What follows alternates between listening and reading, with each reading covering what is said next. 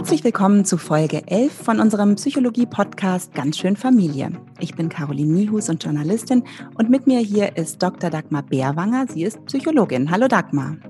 Hallo Caroline. Wir gehen heute mal zusammen ganz weit zurück in unseren Leben, nämlich in die Kindheit und Jugend und das, was wir aus dieser Zeit so mitgenommen haben in unser Erwachsenenleben. Denn das ist ja praktisch das Werkzeug, manchmal auch der mehr oder weniger schwere Rucksack, mit dem wir im Leben so unterwegs sind und mit dem wir unsere Beziehungen zu Partnern, Kindern, Freunden und anderen Mitmenschen gestalten. Vor allem in der Familie bekommt man immer mal wieder den berühmten Spiegel vorgehalten und genau dann kann sich der eigene Rucksack, das eigene Päckchen manchmal ziemlich schwer anfühlen. Sag mal, der Einfluss aus Kindheit und Jugend, der ist schon immens, oder?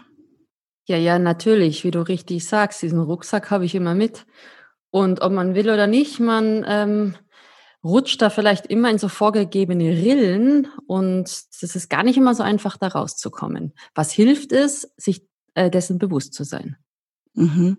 Also ich merke dann auch immer wieder selber so in Situationen, zum Beispiel mit meiner Tochter, die ist 15,5, dass wenn ich selbst gestresst bin, dass ich dann auch ganz gerne mal in solche ähm, Streitereien mit ihr verfalle, die ich eigentlich gar nicht so meine. Also so, so Sachen wie, oh, wie es in deinem Zimmer aussieht, wie willst du später mal dein Leben führen oder drück dich doch mal anständig aus, du hast ja so einen eintönigen Wortschatz. Also fang dann auch an, böse zu bewerten und dann schäme ich mich nachher immer und denke mir so, oh, das ist irgendwie irgendwie ist es nicht schön. Und dann kommt es mir auch immer so vor, dass das irgendwie so ähm, daher rührt, dass man meint, etwas muss so oder so sein und hat es vielleicht gar nicht so richtig hinterfragt, ob man das jetzt wirklich als Kritik anbringen muss und sich so darüber aufregen muss. Kennst du das auch so? Ja, ja, natürlich kenne ich das und ich glaube, fast alle Eltern kennen das irgendwo, ähm, dass man Sätze raushaut, von denen man sich nie gedacht hätte, nie erträumt, erträumt hätte, dass man die mal raushaut und dann regelrecht vielleicht sogar über sich erschrickt. Dann denke ich, das kann doch nicht wahr sein. Habe ich das jetzt gerade gesagt? War ich das jetzt? Ähm, ja, das passiert häufig und gerade wenn man unter Stress ist, also wenn man gar nicht mehr in der Lage ist, ruhig zu reflektieren, wenn das Hirn stressgeflutet ist, dann ist man auf Autopilot. Dann ist man sozusagen wie so ein Elefantenreiter. Das ist ein schönes Bild, das ich aus dem Buch unserer heutigen Gästin entnommen habe. Äh, also man versucht dann diesen, äh, dieses Riesenvieh zu steuern und das rennt ja dann doch dahin, wo es hinrennen möchte. Und interessant finde ich, da einfach mal in einer ruhigen Minute hinzuschauen und zu überlegen, was passiert denn da eigentlich? Was läuft denn da eigentlich für ein Film ab? Und das sind ja meistens auch ganz alte Filme, oder? Dinge, die wir wirklich so aus der Kindheit mitgenommen haben, die berühmten Glaubenssätze, die wir uns so angeeignet haben, darüber haben wir ja schon häufiger in diesem Podcast gesprochen. Ähm, wie manifestieren die sich denn überhaupt so in der Kindheit, dass die dann immer noch so einen Wert haben?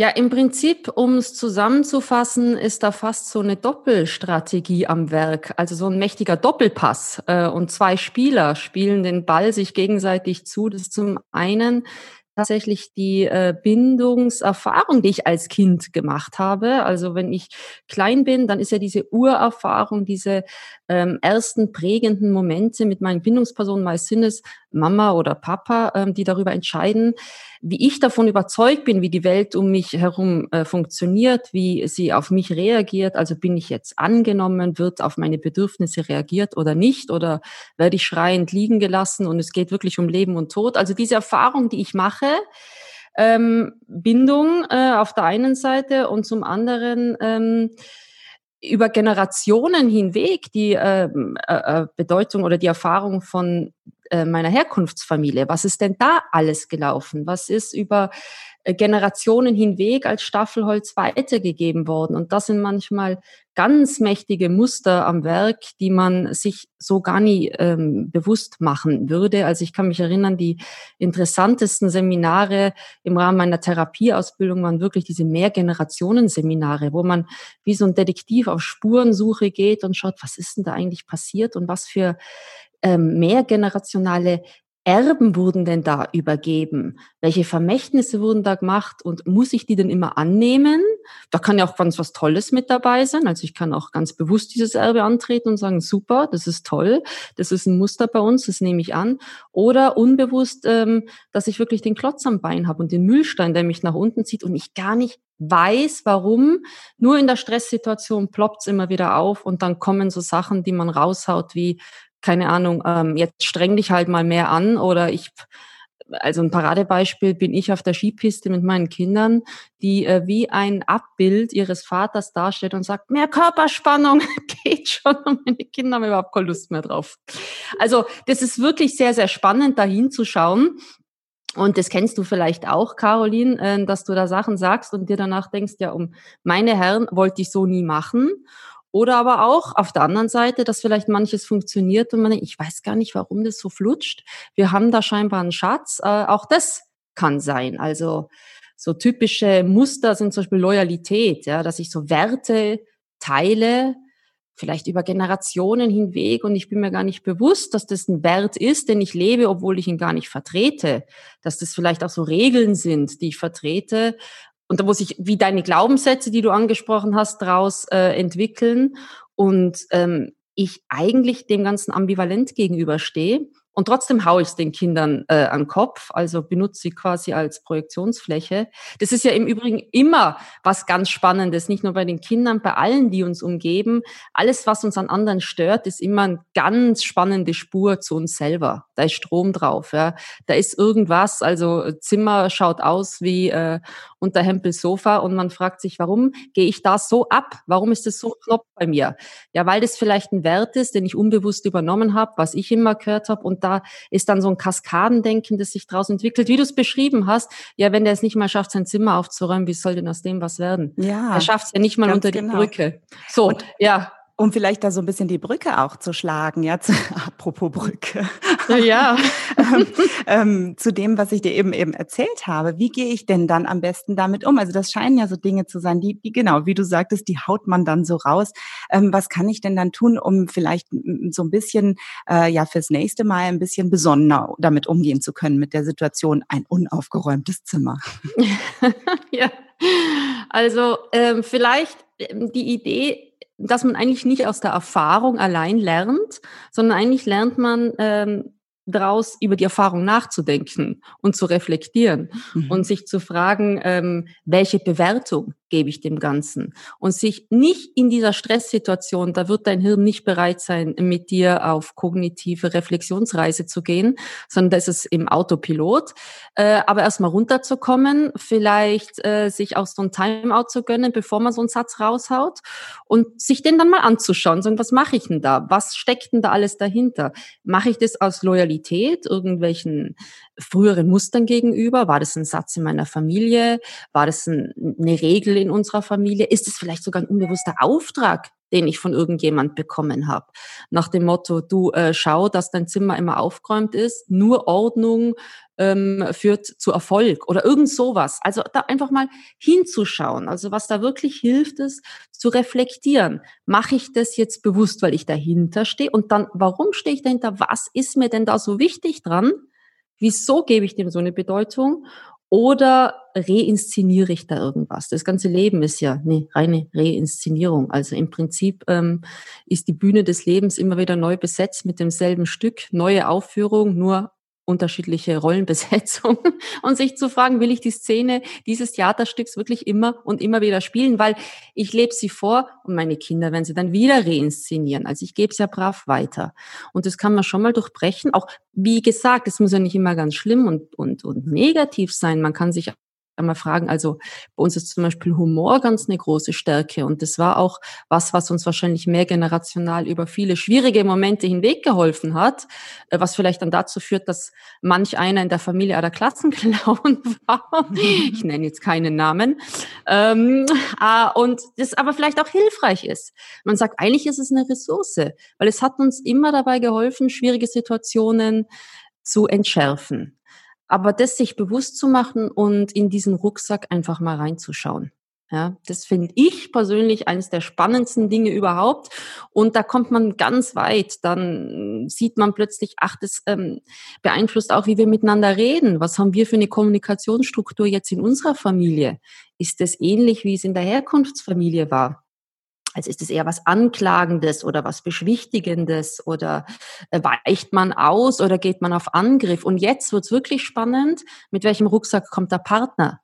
und mhm. ähm, auf welcher Bühne spielt der gerade. Und jetzt, wenn wir beide aufeinandertreffen, ähm, was für Glaubenssätze treffen da aufeinander?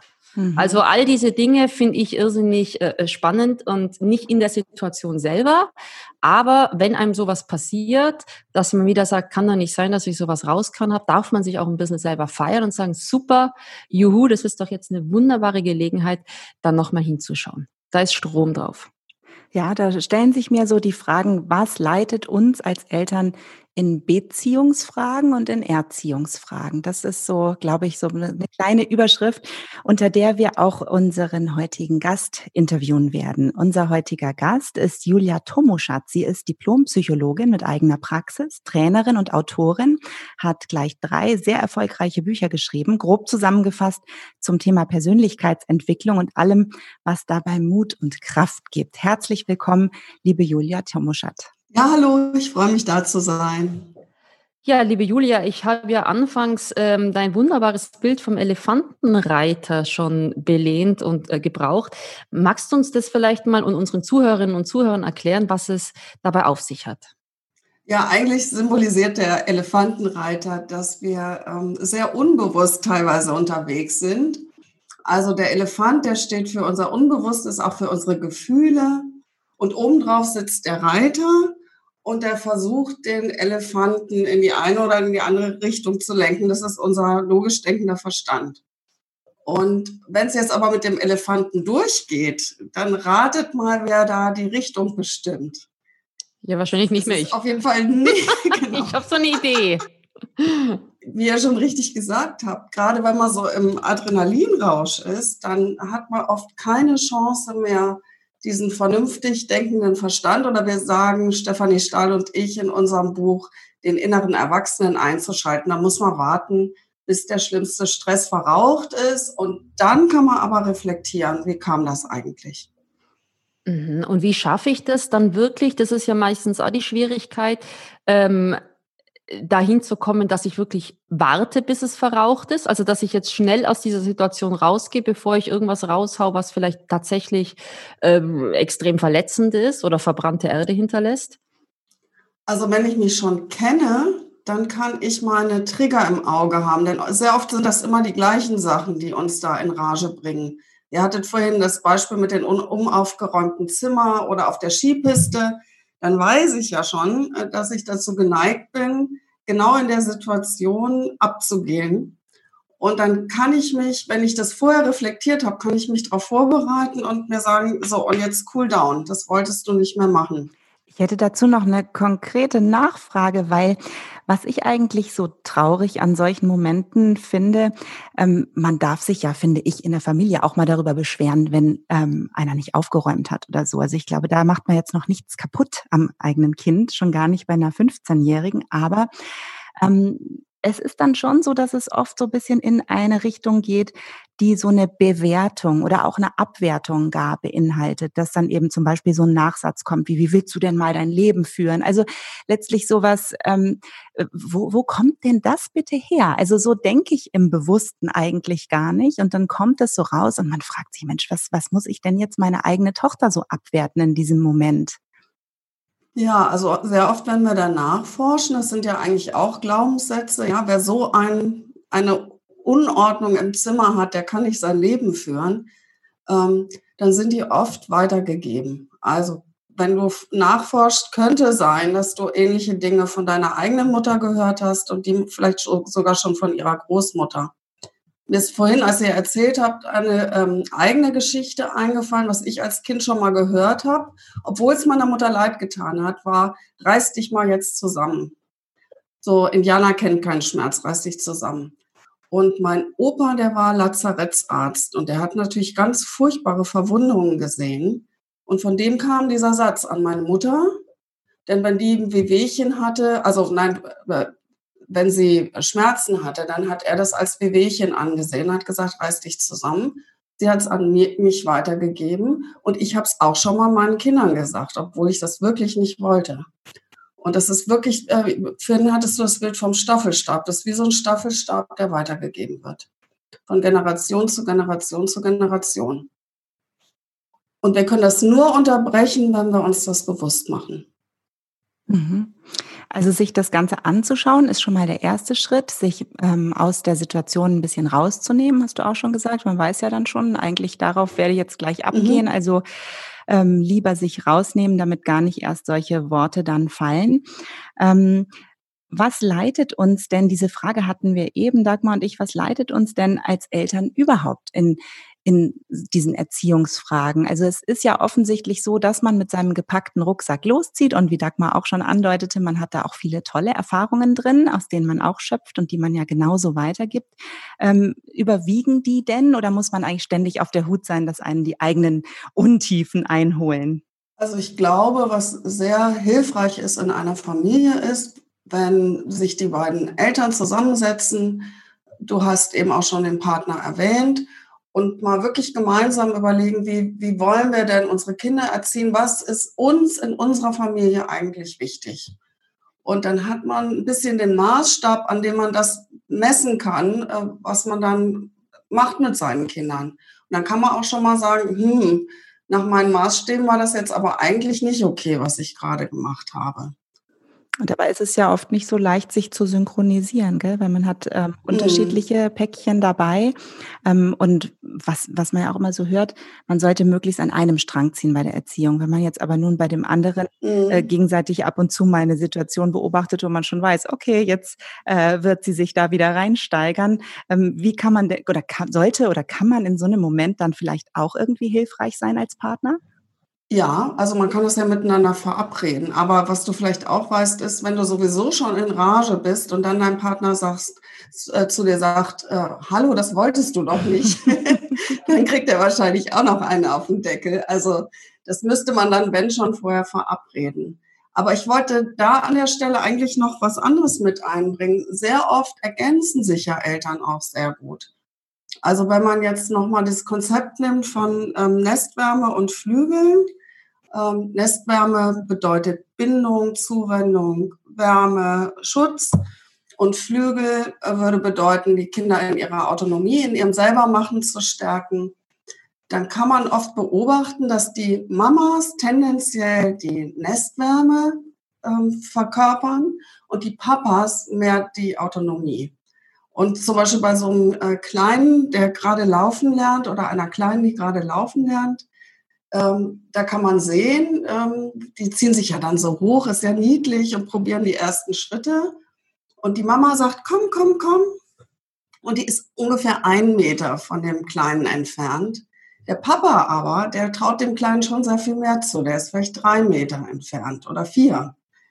Und ähm, somit wäre eigentlich für die Kinder gut gesorgt, denn der, der Papa traut ihnen was zu und die Mama sorgt äh, für die Sicherheit und für die Nestwärme. Wobei das sind nur Tendenzen. Es gibt auch mütterliche Väter, ähm, Nestwärmeväter und es gibt auch sehr Mütter. Jetzt ist dieses äh, Nestwärme- und Flügelbild ja sinnbildlich steht es für Sehnsucht nach Bindung oder Sehnsucht nach mhm. Autonomie, mhm. nach Unabhängigkeit. Also zwei ganz grundlegende äh, Bedürfnisse und auch Erfahrungen, die ich schon früher Kindheit mache. Jetzt hast du gesagt, es ist hilfreich, sich hinzusetzen und mal drüber nachzudenken, ähm, was ist uns wichtig, wie erziehen wir. Letztlich wäre es ja auch spannend zu reflektieren, welche Sehnsucht ähm, überwiegt bei uns, ist eher diese Sehnsucht nach Bindung, entsprechend den Erfahrungen, die ich gemacht habe, oder nach Autonomie. Nun äh, ist es ja aber nicht so einfach, wenn man das nicht jeden Tag macht oder nicht gerade eine Therapieausbildung hinter sich hat, ähm, das mal so eben zu reflektieren. Hast du da alltagstaugliche Tipps, wie man in so eine Reflexion reinkommen kann? Ja, also vielleicht kann man ganz gut ähm, nach den Hinweiszeichen gucken, die, die man so bei sich selbst erkennen kann. Also ähm, die eher angepassten Eltern mit einem hohen Bindungsbedürfnis, die kommen meistens besser mit den kleineren Kindern zurecht als erster Hinweis. weil die ja auch dieses, ähm, die Nestwärme auch brauchen. Und die eher autonomen Eltern, die selber ein hohes Autonomiebedürfnis haben, die kommen oft mit den größeren Kindern besser zurecht, also mit den älteren.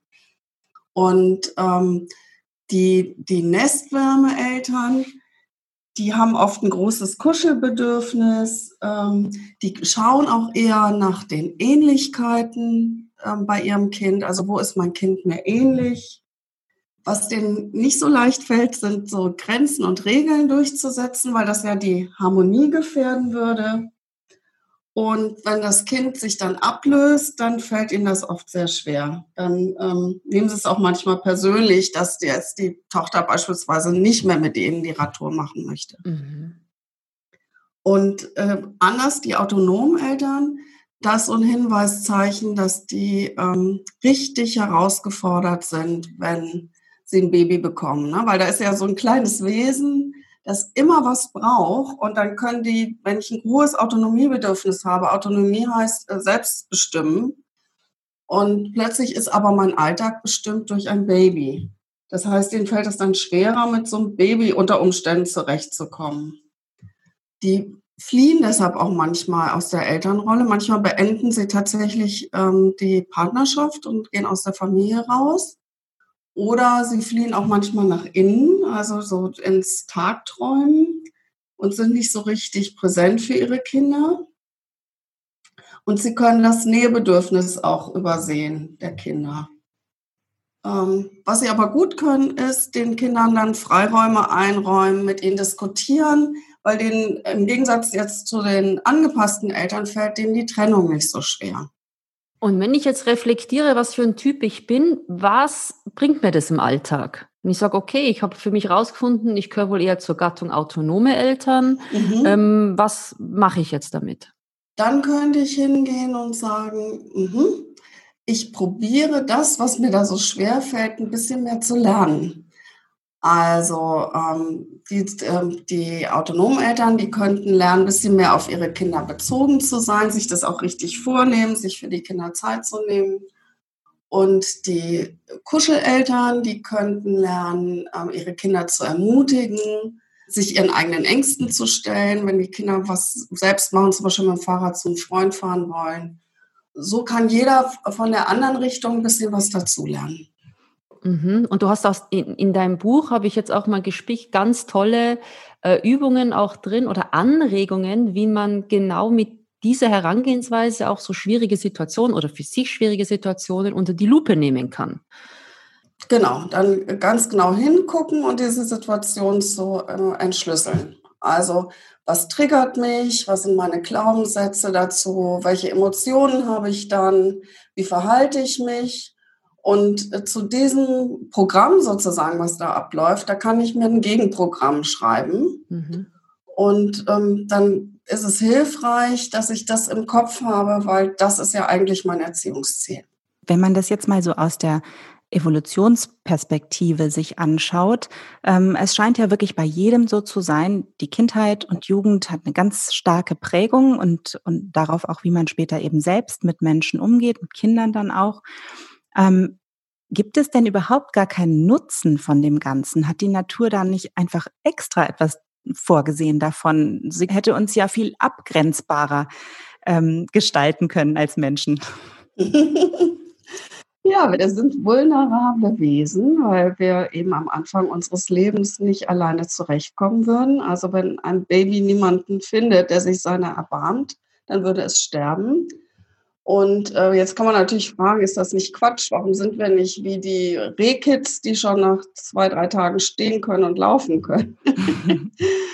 Aber äh, der, der, evolutionäre Vorteil ist, wenn ich das richtig weiß, äh, dass ähm, unser Gehirn sich in dieser Zeit unheimlich gut prägen kann auf das, was in unserer Kultur gebraucht wird. Also wir lernen unglaublich viel gleichzeitig. Und dafür brauchen wir eben diesen Schutzrahmen. Also Anpassungsfähigkeit, Flexibilität mhm. dadurch möglich. Mhm. Ähm, wie sieht denn eigentlich eine gesunde Abnabelung von den Eltern aus? Vor der Pubertät, da sind wir in einen Klassenverband eingemündet. Wir haben auch gelernt, uns ein Stück weit anzupassen, auch in einer Gruppe. ein Stück weit Leistung zu erbringen und so weiter durch die Schule. Und auch in der Familie haben wir unseren Platz gefunden. Und dann kommt die rebellische Phase. Und in dieser rebellischen Phase stellen wir alles in Frage, um hinterher zu suchen und auch zu finden, wer wir eigentlich sind. Also diese, dieser Ablösungsprozess, der da auch passiert, wir, vor allen Dingen stellen wir natürlich unsere Eltern in Frage, der führt zu unserer Identität. Und hinterher wissen wir, was, wer bin ich eigentlich, was mag ich eigentlich, welche Freunde gefallen mir? Und äh, werden die einzigartige Person, die wir eben sind. Und was ich auch äußerst hilfreich finde, ähm, ist, sich bewusst zu machen, was macht mich eigentlich als Person aus. Also da kann man zum Beispiel hinschauen und nochmal sagen, was habe ich eigentlich vom Papa, was habe ich von der Mama und was habe ich darüber hinaus als ganz einzigartige Person, die ich nun mal bin. Was möchte ich behalten von dem, was ich geerbt habe? Was stinkt mir maximal und wo gehe ich vielleicht sogar fast ins Konträre? Und das kann ich für beide Elternteile, kann ich das für mich erforschen. Mhm, und dann vielleicht sogar mit dem Partner. Wollte ich auch gesagt. Ich glaube, das ist alleine sehr schwierig zu bearbeiten, oder? Eigentlich braucht man nur den Partner zu fragen. Äh, genau. Und wahrscheinlich ist da genau Strom drauf, was mich an ihm aufregt. Ach Gott, das kenne ich von meiner Mutter. Oder wie auch immer, entweder so eine Projektion oder äh, manch einer hat ja so eine Partnerschaft auch aufgrund von Loyalität in Familien überhaupt erst gewählt. Oder ich will nie einen Mann, mhm. Vater und dann ist er vielleicht genauso. Also das ist vielleicht auch ganz spannend, da mal hinzuschauen und was das in der Partnerschaft bewirkt. Also sich da mal hinzusetzen und das vielleicht sogar bewusst zu nutzen. Mhm. Ne, dass man sagt, dass worüber wir uns so aufregen, ist eigentlich eine Chance, dass wir so unterschiedlich sind. Ja, aber frag mal deinen Partner, sag mir mal die zehn Punkte, wo ich mich am meisten aufrege. Das wird er sofort aufzählen können. Die kennen uns ja. ja. aber hallo. Ja, wobei das, glaube ich, für viele nicht so ganz einfach ist. Ne? Also wir sprechen jetzt von ganz ähm, offenen Beziehungen in der Partnerschaft, von also offen in, im Sinne von, dass man miteinander sehr offen ist, dass man mit den eigenen Schwächen vielleicht auch ähm, zumindest mit einer gewissen Portion Gelassenheit umgehen kann, ähm, dass man offen ist, sich weiterzuentwickeln, an sich zu arbeiten. Das ist natürlich bei vielen, ähm, glaube ich, überhaupt nicht realistisch, diese Ausgangssituation, sondern da steckt man tief drin und weiß eigentlich vor Strampeln nicht so richtig, wo man jetzt ansetzen soll, mal da rauszukommen aus diesem Teufelskreis. Jetzt hast du ja ähm, das Buch geschrieben, Julia, mit der Stefanie Stahl zusammen, Nestwärme, die Flügel verleiht. Sind das so, so Dinge, das Vertrauen, das Selbstvertrauen, mhm. dass man in der Kindheit einfach schon gelernt haben muss, damit man auch später mit einem gewissen Mut, sich selber immer wieder zu überprüfen, ähm, auf sich blicken kann?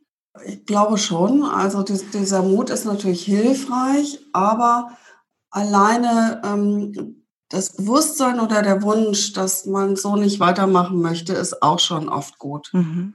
Und was, was man eben machen kann, ist sich seinen, seinen ähm, schweren kindlichen Erfahrungen zuzuwenden, seinem inneren Schattenkind. Und ähm, mit dem Schattenkind gibt es viele Möglichkeiten, das zu heilen. Aber ein, eine Möglichkeit ist, mit dem Schattenkind heilsam zu sprechen. Denn heute bin ich ja erwachsen. Ich weiß mehr, ich habe vielleicht einen, einen, guten Beruf, ich habe eigene Kinder, ich ähm, habe einen Partner, ich genieße das Leben in vielen Aspekten. Und von dieser weiseren und vielfältigeren Perspektive, vielleicht sogar eine mütterliche, väterliche Perspektive, kann ich meinem inneren Kind zusprechen und ihm erklären, guck mal, ich weiß, das war eine schwere Zeit für dich aber jetzt bin ich für dich da und ich nehme dich auf und ich schütze dich und ich liebe dich und dem all das zu sagen, was man vielleicht als Kind nicht gehört hat. Jetzt haben wir es aus dem Zusammenhang, glaube ich, einigermaßen verstanden, aber den Begriff Schattenkind kannst du vielleicht doch noch einmal aufnehmen, bitte? Ja, das Schattenkind ist das verletzte innere Kind, das äh, weniger schöne Erfahrungen gemacht hat, dessen Bedürfnisse vielleicht nicht versorgt worden sind, und das negative Glaubenssätze verinnerlicht hat. Und dann gibt es ja erfreulicherweise auch noch das Sonnenkind. ja, Gott sei Dank. Und was hat es damit auf sich? Das Sonnenkind ist das fröhliche innere Kind. Also äh, das, nach dem muss man übrigens auch manchmal forschen, vor allen Dingen, wenn man nicht so eine schöne Kindheit hatte. Dann muss man ja nach den, den ähm, seltenen Momenten forschen. Also, wo war es schön? Wer hat mir geholfen? Welche Dinge habe ich gerne gemacht? Habe ich gerne gesungen, gebastelt, äh, gehandarbeitet? Bin ich gerne in die Schule gegangen? Ähm, war ich gerne draußen in der Natur? Also da wirklich zu forschen, was waren denn die sonnigen Momente meiner Kindheit und auch was schöpfe ich bis heute noch daraus? Und wie hat sich jetzt dann dein Fokus verschoben in deinem aktuellen Buch Versöhnung mit dem inneren Teenager? Da bist du ja sozusagen eine, eine Altersstufe weitergegangen, auf die du zurückblickst. Ja, ich habe festgestellt bei meinen äh, Klienten und Klientinnen, dass die manchmal eine sehr, sehr schöne Kindheit eigentlich hatten und dass die ähm, kränkenden Erfahrungen aus der Teenagerzeit gekommen sind. Mhm. Also wir hatten zum Beispiel Mobbing-Erfahrungen oder die Eltern haben sich getrennt, äh, als sie in der Teenagerzeit waren. Oder ähm, nicht wenige Jungs und Mädchen erleben auch ähm, sexuelle Übergriffe in der Pubertät. Und da habe ich gedacht, darüber muss man eigentlich auch mal schreiben. Das ist so eine wichtige Lebensphase. Ähm, und es ist auch wichtig, dass die geheilt wird. Vielleicht erzähle ich noch mal ganz kurz was über, überhaupt über die Teenagerzeit, wenn es euch Gerne. interessiert. Ähm, in der Teenagerzeit sind wir ähm, vulnerabel, sagt man. Vulnerabel heißt verletzlich, weil da sich so viel umbaut bei uns. Also das Hirn wird komplett umstrukturiert. Unsere Beziehungen strukturieren sich um. Wir wenden uns von den Eltern ab und mehr der Peer Group, also der Gruppe der Gleichaltrigen zu. Unser Körper wächst und verändert sich. Wir werden vom Mädchen zur Frau und vom Jungen zum Mann. Und das ist dann wie so eine, kann man sich vorstellen, wie eine Schlange, die sich häutet. Die wirft die alte Schale ab, die alte Haut ab. Und die neue Haut, die da ist, die ist aber noch ganz verletzlich, die ist noch ganz dünn. Und deshalb können manche Erfahrungen, die wir in der Pubertät machen, so reinhauen.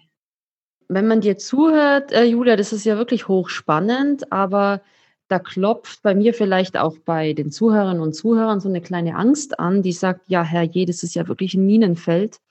Ähm, ich kann da ja echt viel falsch machen und Glaubenssätze weitergeben und ich müsste mich jeden Tag noch mehr reflektieren und ich bin so oft auf Autopilot und ähm, meine Kinder sind in einer hochverletzlichen Phase und was haue ich denen um die Ohren und ich mache so viel falsch. Kannst du uns die Angst auch ein bisschen nehmen? Also das Gute finde ich, dass wir, wenn wir die Beziehung reflektieren, müssen wir auf der Verhaltensebene nicht so viel ändern. Das heißt, wenn ich mich mir selbst zuwende und äh, mir Aufmerksamkeit schenke, dann verändert sich mein Verhalten meinen Kindern gegenüber automatisch. Und da könnte man um, im Umkehrschluss sagen, ich muss dann nicht so viele andere Erziehungsbücher lesen, wie es eigentlich geht, weil wenn ich mich mit mir beschäftige und meine, meine Schatten relativiere, dann profitieren indirekt sofort meine Kinder davon. Und ich gehe davon aus, das heißt jetzt nicht, dass ich nicht trotzdem ab und zu mal in den lieb, liebevoll gemeinten Nahkampf mit meinem Teenager gehe, oder? Ich denke jetzt an Homeschooling oder an Schule daheim heißt es ja korrekt. Da habe ich natürlich die Bedürfnisse des Kindes im Blick. Da habe ich vielleicht auch meine Glaubenssätze. Mensch, streng dich an, sonst wird es nie was. Äh, und das sind gleichzeitig noch Ansprüche von außen. Es gibt diesen Wochenplan zu erfüllen. Ähm, es drohen vielleicht sogar Tests und so weiter und so fort. Wie kriege ich das vielleicht unter den Hut? Ja, das ist sau schwer. Also ich finde, alle Eltern, die im Moment das hinkriegen mit dem Homeschooling, da kann ich nur meinen Hut ziehen. Da ist vielleicht nochmal wichtig, was wir vorhin gesagt haben mit den Werten. Dass ich mich nochmal frage, was ist mir denn wichtig? Und aus dem, was ist mir wichtig, leiten sich auch natürlich Grenzen ab. Ich muss nicht zu einem Ja und Arm sagen aber dass man sich eben zusammensetzt und das bespricht und das wie so eine Vereinbarung ist, gell? dass man nicht aus dem Moment heraus dann einfach um sich wütet. Genau. Diese Regeln oder Grenzen, die sind, äh, ich glaube, die Metapher haben wir auch in unserem Buch, die sind wie, wie ein Zaun. Also, und innerhalb von dem Park, der den, durch einen Zaun begrenzt ist, ist alles möglich. Regeln geben ja auch Sicherheit. Mhm. Und natürlich, je älter ein Kind wird, desto weiter muss dieser Zaun gesteckt sein. Das heißt, wo würdest du jetzt vielleicht an dem konkreten Beispiel, wir hatten es jetzt öfter mal aufgenommen mit dem äh, unaufgeräumten Zimmer und den Schlussfolgerungen, die man dann, Voraussagungen, die man daraus zieht, wo würdest du da die Grenze setzen? Wie würde ich das denn dann richtig kommunizieren? Mhm. Also erstmal, ähm, dass man auf die Metaebene geht und vielleicht sagt, ähm, hör mal, ich weiß nicht, da habe ich gestern habe ich dich da wieder angemeckert. Das wollte ich eigentlich gar nicht, tut mir leid. Und mir ist sehr wichtig, dass ein gewisses Maß an Ordnung in unserem Haus ist. Und jetzt lass uns mal gemeinsam überlegen, wie wir das hinkriegen. Mhm. Klingt gut. Und äh, genau, und den, den, dem anderen bitten, auch Vorschläge zu machen. Wobei ich ehrlich gesagt finde, bei Teenagern ähm, habe ich da eine relativ große Toleranzschwelle. Ich würde sagen, lasst denen doch ihr unaufgeräumtes Zimmer. Aber das ist, das ist mein Ding. Das sind auch einfach Eltern unterschiedlich und auch die, die Werte, die man da eben hat, sind auch verschieden. Das heißt, ich höre da auch so ein bisschen raus, für sich klar zu machen, wo ist es mir wirklich wichtig und wo stehe mhm. wirklich ich dahinter und wo boxe ich es durch ähm, metaphorisch gesprochen, also wo sage ich, ja, nee, das lasse ich jetzt nicht durchgehen. Ähm, ich möchte von meinem Kind zum Beispiel jetzt nicht angelogen werden, mehrfach. Mhm. Das möchte ich nicht. Und da, genau. da bleibe ich dabei. Und ich hoche nochmal in mich rein, ist es wirklich oder übernehme ich es? Nee, das bin ich. Ich möchte es nicht. Mhm, genau. Und dann kann es vielleicht auch mal holprig und unangenehm werden und dann drehen wir ein paar Runden. Aber dann weiß ich wenigstens für mich, ähm, das mache ich jetzt, weil es tatsächlich was ist, wo ich dahinter stehe. Voll und ganz lieber wenige Regeln und ähm, die voll durchziehen sozusagen und äh, ansonsten viel Freiräume lassen. Aber die Regeln, die mir wirklich wichtig sind, dass ich da dahinter stehe, das finde ich ähm, ausgesprochen wichtig. Dann werden sie auch ernst genommen. Mhm. Das heißt, sich dann auch immer wieder aus dem Strudel rausnehmen, aus diesen Stressphasen und ähm, immer wieder schauen, ist der äh, das Navi noch richtig programmiert. Mhm, genau. Das denke ich ist äh, eine sportliche Aufgabe, ja. In dem ganzen Tumult, äh, den man so hat im Alltag, sich mit dem Partner hinzusetzen und sagen, haben wir unser Navi eigentlich noch gleich programmiert? Und ähm, welches Ziel davon ist uns jetzt wirklich wichtig? Mhm. Und es muss eben auch immer mitwachsen mit, dem, mit den Kindern, denn je mehr die können, desto mehr kann man ihnen auch zutrauen. Und was mache ich, ähm, Königsfrage, wenn diese Ziele auseinandergehen? Mein Ziel und das Ziel des Partners wenn uns unterschiedliche Dinge wichtig sind? Also Kinder haben das ja ganz schnell raus, ne? Das, das wisst ihr ja sowieso. Also wenn die Mama da ist, darf ich das und das und wenn der Papa zuständig ist, darf ich das und das. Für die Kinder ist das kein Problem. Die können sich äh, da anpassen. Schwierig ist es nur, wenn die Eltern sich gegenseitig dann den Teppich unter den Füßen wegziehen. Dass sich eben dann in Rollen drängen, die sie eigentlich dann in dieser extremen Art nicht einnehmen wollen. Ja, wenn die Mama immer die Vernünftige sein muss und der Papa immer der ähm, Hallodri, der die witzigen Sachen macht, dann repräsentiert man sozusagen manchmal Rollen, die, die, wo es dann irgendwann festgefahren ist. Aber vielleicht ist auch da hilfreich, ähm, das Credo deines Buches oder eures Buches ist ja immer reflektieren, reflektieren, mhm. reflektieren. Mhm. Macht es euch wenigstens ja. bewusst und leuchtet diese dunklen Stellen wenigstens einmal aus. Und dann legt ja. sie auf den Tisch und schaut sie euch an und sagt, so, das haben wir jetzt, da finden wir keine Lösung. Also das wissen wir aber zumindest, das gibt's. Diese Differenz ist da und sie ist uns zumindest bewusst. Alles, was ich ausleuchte, hat nicht mehr so viel Wucht in der Familie. Mhm. Das ist ein schönes Schlusswort, wie ich finde. Ja. Dann wollen wir mal nicht aufhören mit dem Leuchten. Es scheint sich ja zu lohnen. Also vielen, vielen Dank für diese ähm, tollen Anregungen und Tipps. Und natürlich kann man da auch ewig noch drüber weiter plaudern. Ich glaube, wir alle und unseren Hörerinnen und Hörern geht es wahrscheinlich genauso, kennen tausende von solchen Situationen jeden Tag. Und es hat auf jeden Fall sehr gut getan, mit dir, Julia, darüber zu sprechen. Ganz herzlichen Dank. Ja, gerne. Ja, herzlichen Dank. So, Dagmar, ich fühle mich, als wäre ich gerade von einer Therapiestunde zurück. Was hast du mitgenommen heute?